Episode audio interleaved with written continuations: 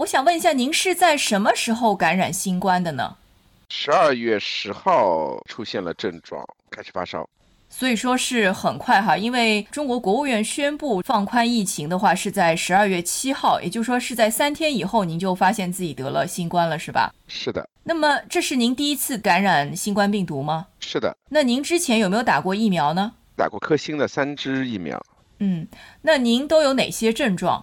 主要是发烧、咳嗽、四肢酸痛、胸闷和胸痛，有肺部感染。哦，那还是挺严重的哈。那您烧了几天啊？大概是八十个小时左右，哦，那是挺折磨人的哈。那您的同学和同事当中有多少人感染了新冠呢？我的同学和同事基本上都感染了。就如果说要给出一个大致的百分比的话，您认为这个百分比大概是多少？八十到九十之间。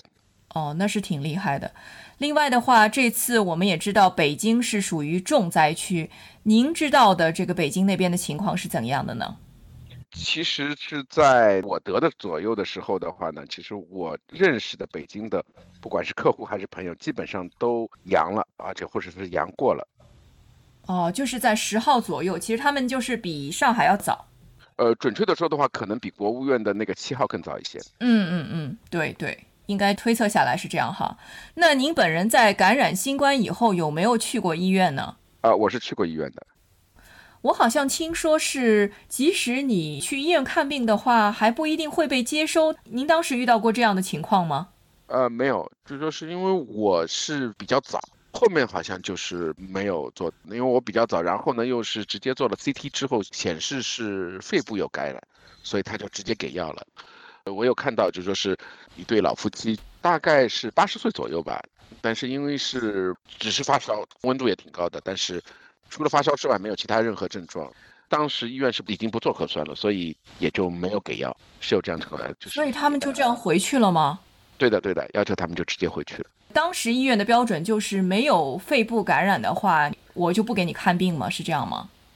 呃，主要是当时有几天的话，医院急缺药，因为突然之间放开的话，大家都在备药，有去医院的，有去药房的，反正基本上都卖光了。其实可能有些人用不到这些药，但是他先备着，备着的话，就突然之间机器缺药，所以医院就说是不是特别严重的，他是不给药的，或者说他给不出药了，当时已经到那个程度了。明白了。最近因为我家也有一位亲戚啊，在去医院看病的时候，他就亲眼目睹了一位护士当场倒地，连话都说不出来了。而且据说很多医院的医务工作者阳了，还继续坚守在工作岗位上。您在去医院看病的时候，看到上海的医院究竟是怎样的一个情况呢？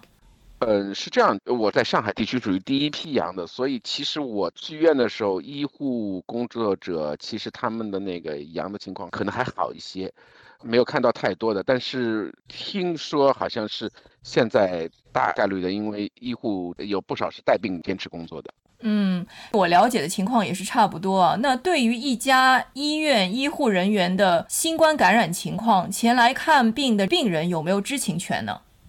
好像听说是有些阳的医生看阳的病人，但具体的话，因为没有书面的，也没有得到正式的说法。因为其实目前来说，去医院的人比例不是很高，但是总体数量可能很多。据说医院现在很忙的。那如果一家医院百分之九十的医务人员都感染了新冠的话，那么院方会不会刻意提醒病人这个事实呢？目前来看，好像是没有提醒，至少我不知道有提醒病人这个义务。嗯，那您现在有没有转阴呢？我前天做过一次核酸，还是阳的。呃，当然我现在的抗原都是阴的，目前可能也就是在阴和阳快要转换的当中。所以中国政府是不看这个抗原的，是以核酸为标准，是吗？这个不好说，因为关于标准目前没有明确的给过指导意见。嗯，那现在可能您也面临一个状态，就是要回去复工哈。那上海市政府对于新冠病人复工方面有没有一些最新的规定呢？上海市出了一份指导意见，是说是七天后可以上班。但是没有说你的测试结果是一定要转阴，也没有说到底是核酸的结果还是抗原的结果，是吧？是的，呃，可能新的会出来，但是至少目前还没有。那么您觉得自己大概什么时候可以复工呢？我估计大概还有一周左右的时间吧，因为我可能要出差，所以也可能会涉及到不同区域对国务院的那个政策的理解的不同，所以可能我需要准备的是核酸阴，然后抗原也是阴。您是说每个地方的防控标准其实还是会不同的是吧？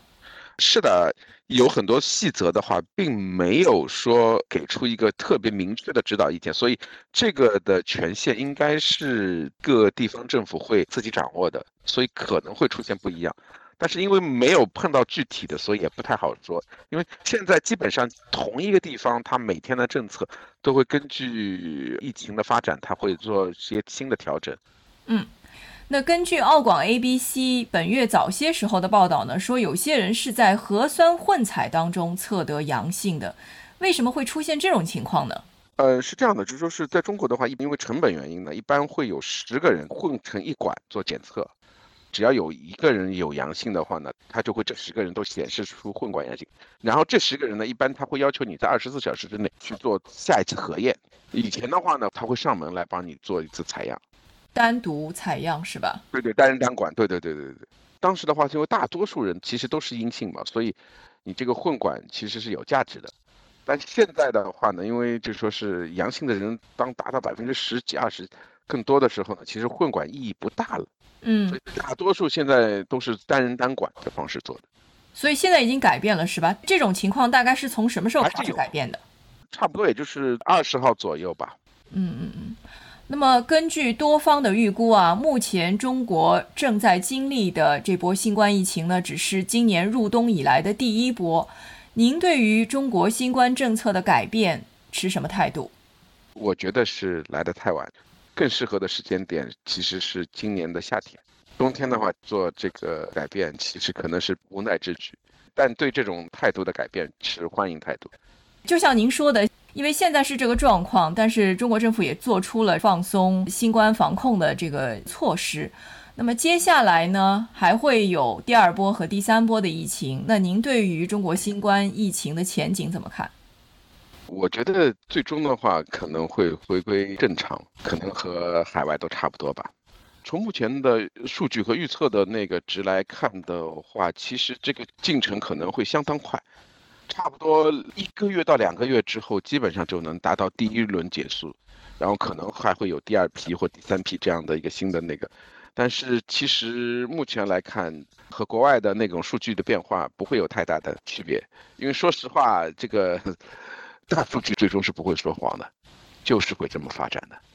您是说你比较认同西方，比如说美国有一些比较权威的机构测试出的结果，可能在某一个时间段里面可能是分三波，第一波是什么时间，第二波是什么时间，第三波是什么时间？对于这个时间段，您觉得是比较科学的，是吗？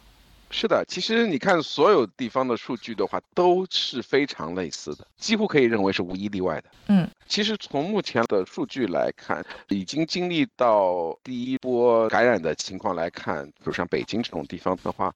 其实和全球的数据基本上是完全一样，嗯嗯嗯，呃，那个所有的时间点，所有的那个呃都是一样的，因为这个可能就是客观规律嘛。最终的话，我们还要相信科学，相信客观规律。